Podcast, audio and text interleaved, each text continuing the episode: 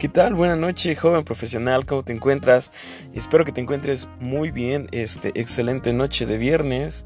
Y pues bueno, eh, no había tenido la oportunidad de actualizar el podcast eh, por algunas cuestiones laborales, pero eh, pues ya estamos aquí.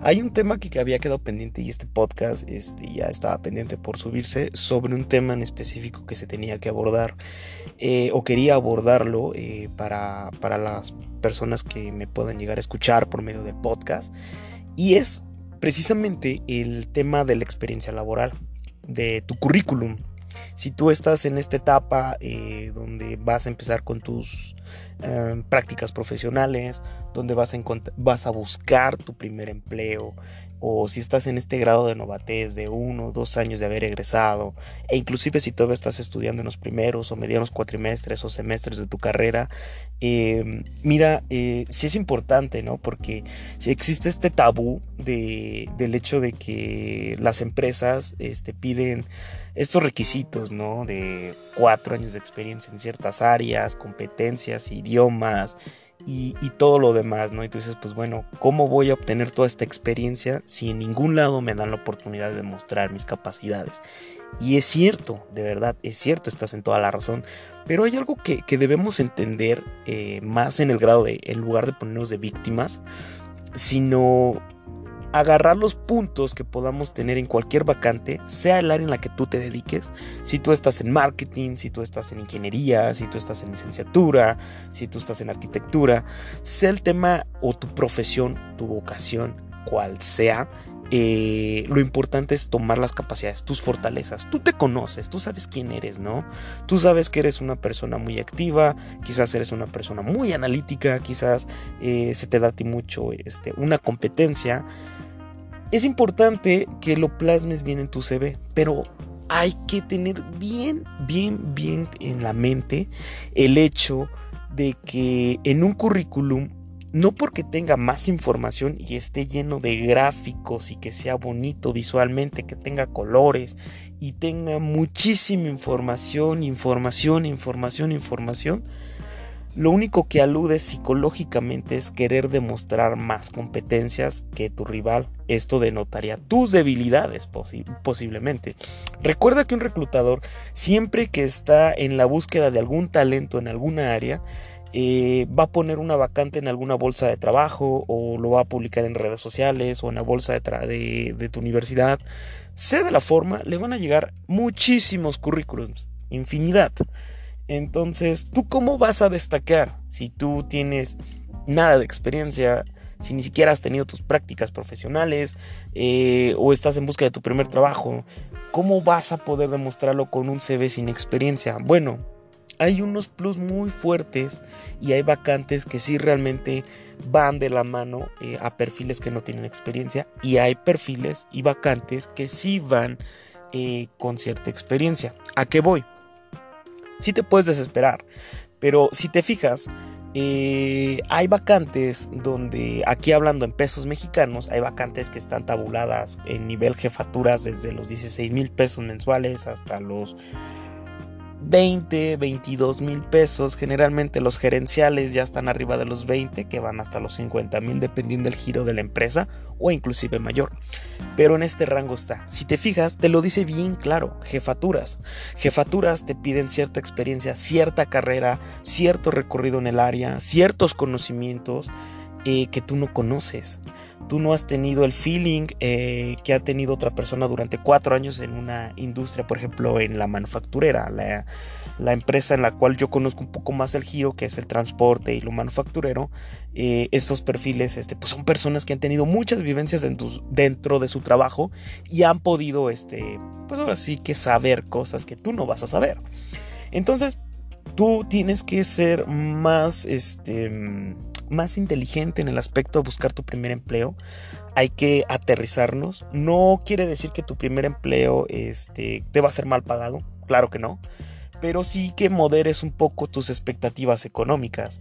Eh, busca empleos en tu bolsa de trabajo dentro de tu área, dentro de tu giro. No te brinques de, de área para que tú creas o creas o diseñes o traces, mejor dicho, un perfil profesional. ¿A qué voy? Si tú estás en, ingeniería y estudiaste algo relacionado a ingeniería industrial, con conocimientos en calidad, eh, o en procesos, o en diseño mecánico inclusive, eh, no vayas a, una oficina, a, a, una, a un consorcio de manufactura, o de diseño, o de marketing, porque claramente puedes obtener el empleo, claro que sí, pero no es tu rama. Y claro que te puedes perfeccionar por, por ese rubro si le, si le pones muchas ganas. Pero te estarías alejando de lo que estás estudiando. Y se supone que si estás estudiando esto es porque es lo tuyo, porque es lo que te gusta. Entonces no te desvíes mucho de tu perfil. Trata de buscar algo. Y algo que yo recomiendo eh, es poner mi mismo ejemplo eh, como, como trazo. Eh, empezar como auxiliar de alguna rama en algo dentro de tu mismo giro. Em, indiscutiblemente, pues el, salario pues no, no, te va a gustar, ¿verdad? Claro que no.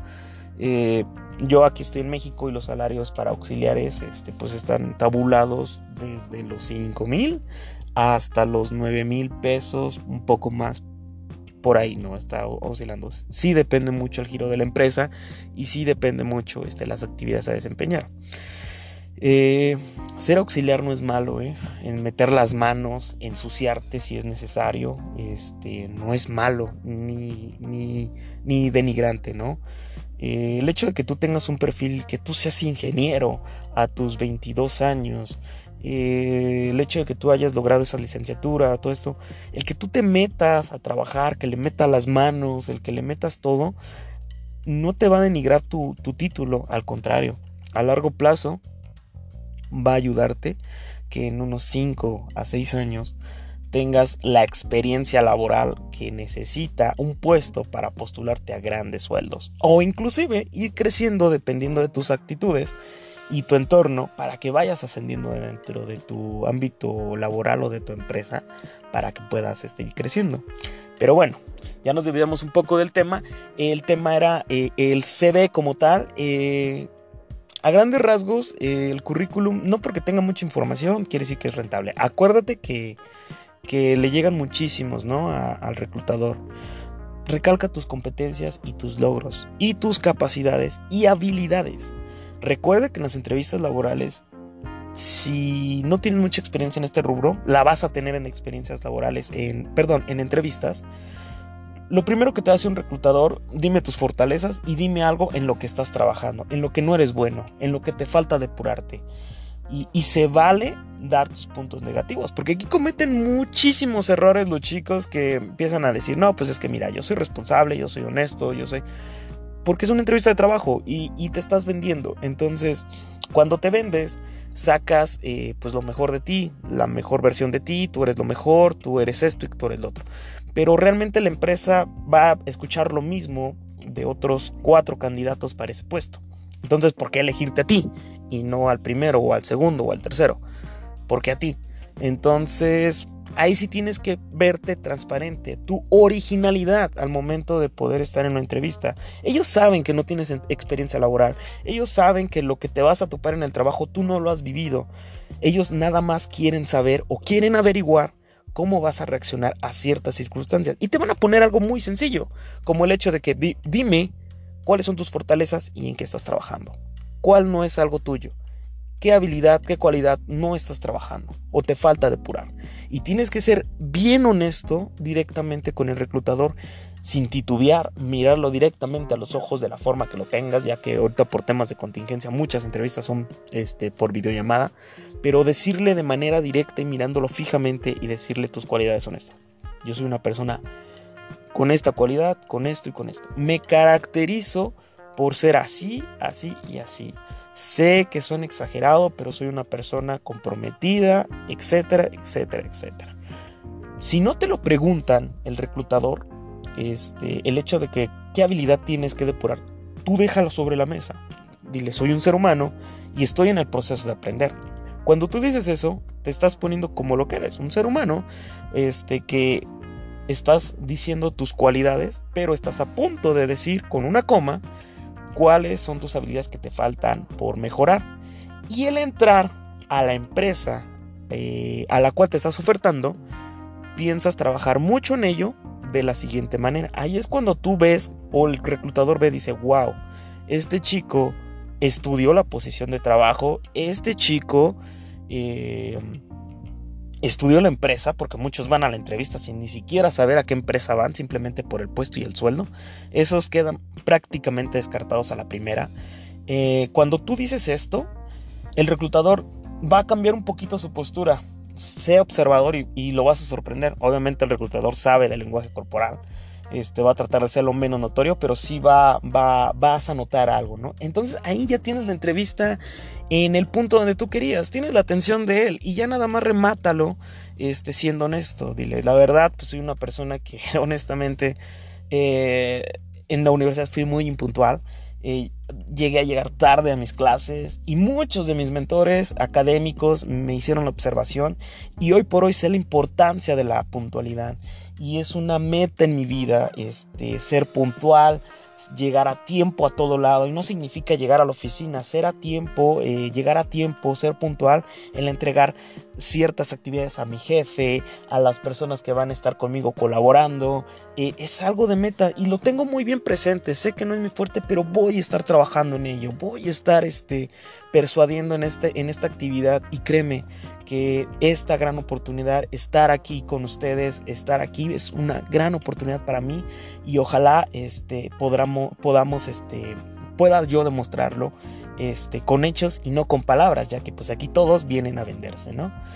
Y, cerrando con esta, con esta cláusula, em, digámoslo así a grandes rasgos, no digo que lo repliques igual porque se va a adaptar a diferentes posiciones de trabajo, Tú cierras la entrevista, tú la cierras directamente, no el reclutador. Tú cierras, decir, ¿sabes qué? Este soy yo, yo tengo estas cualidades, tú sabes bien que mi perfil no abarca mucho, le has comentado dos, tres anécdotas de tu, de tu historial académico donde participaste en algún proyecto, el, el reclutador te pide cualidades tuyas, tú se las mencionas, pones una coma, te pones como un ser humano con defectos y virtudes, le dices que tienes este defecto, pero que eres consciente de él y que estás trabajando y que hubo otras personas antes de ellos que te lo que te pusieron en la antesala de este defecto y que tú estás trabajando en ello y eso te va a ayudar a que dejes una muy buena impresión porque apareces primeramente como un profesional un profesional que, quiere rentabilizarse y un profesional que a final de cuentas este, actúa de la, de la siguiente manera.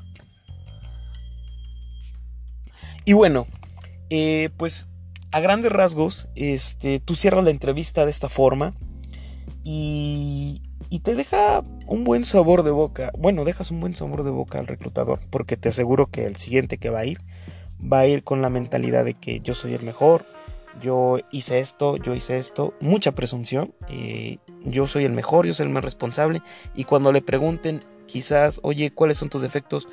no tengo defectos porque yo siempre estoy trabajando en esto y en esto y en esto y en esto. O sea, realmente se nota la diferencia de perfiles, ¿no? Obviamente el reclutador se va a quedar muy presente con lo que tú dijiste y con lo que está diciendo el actual este, este entrevistado, ¿no? Y allí es de la forma que tú prácticamente con muy poca información en tu currículum, simplemente con tu información personal, tu dirección, una fotografía formal, no muy forzada, pero sí casual, formal, este, con tus datos, tu teléfono, tu correo, una simple descripción de quién eres, un objetivo de vida que tú tienes, este, que se aclimate a las actividades de la empresa, eh, eh, tu escolaridad, tus proyectos en los que participaste y pues tus residencias profesionales y pues remarcar muy bien tus actitudes. Todo lo que tú dijiste en la entrevista, rematarlos directamente con, el, con tu explicación en la entrevista, pero que estén bien claros en el, en el, en el currículum.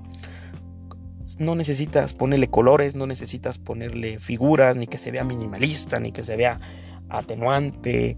Simplemente el diseño, pues es, ahora sí que que tener de cada quien, pero no es fundamental realmente en muchas entrevistas. Eso no es fundamental. Eh, pero pues bueno, a grandes rasgos, de esta manera tú puedes llamar la atención de este reclutador puedes cautivarlo de esta forma. Y pues bueno, eh, espero que de esto quizás profundicemos en alguna entrevista virtual vía podcast con algún reclutador. Eh, para que veas cómo es muy diferente el perfil de una persona que no prepara su entrevista a una persona que sí prepara su entrevista, sabiendo de la empresa, sabiendo, conociéndose profesionalmente a sí mismo y saber decir las palabras correctas en el momento correcto sin parecer presuncioso para dejar una muy buena impresión y poderte quedar con el puesto. Y pues bueno, joven profesional, este, eh, por ahí este, hay un perfil de Instagram que tiene el mismo nombre, que se llama Joven Profesional. Eh, búscanos ahí, este, ahí de manera didáctica voy a estar este, reforzando algunos temas de los que platiquemos en el podcast y ahí van a estar algunas plantillas para poderte ayudar un poco eh, en la búsqueda de tu primer trabajo y ojalá este, las personas que lleguen a escuchar esto y que estos consejos eh, les puedan servir y que el día de mañana lleguen a una posición de trabajo este, aceptable, donde se sientan plenos y que puedan crecer en la empresa, pues será algo reconfortante, ¿no? Saber que podemos este, colaborar y ayudar a, otras personas. Eh, yo pasé ese camino hace algunos años, cuando fui más joven, y me hubiese gustado, la verdad, eh, saber consejos, tips, y si yo puedo, por mi experiencia y por mi recorrido este, en empresas, ayudarte para que tú puedas encontrar el trabajo ideal y que seas exitoso en la rama que tú deseas, eh, pues será un placer poderte ayudar este, en este camino. Eh, bueno, buenas noches de viernes, este es viernesito, no porque sea viernesito se relajen, recuerden que es tema, hay temas todavía de, contingencia, con cuidado y pues nada, chavos, este, sigan al pendiente del podcast y pues seguimos en contacto. Buenas noches. Bye, joven profesional. Thank you.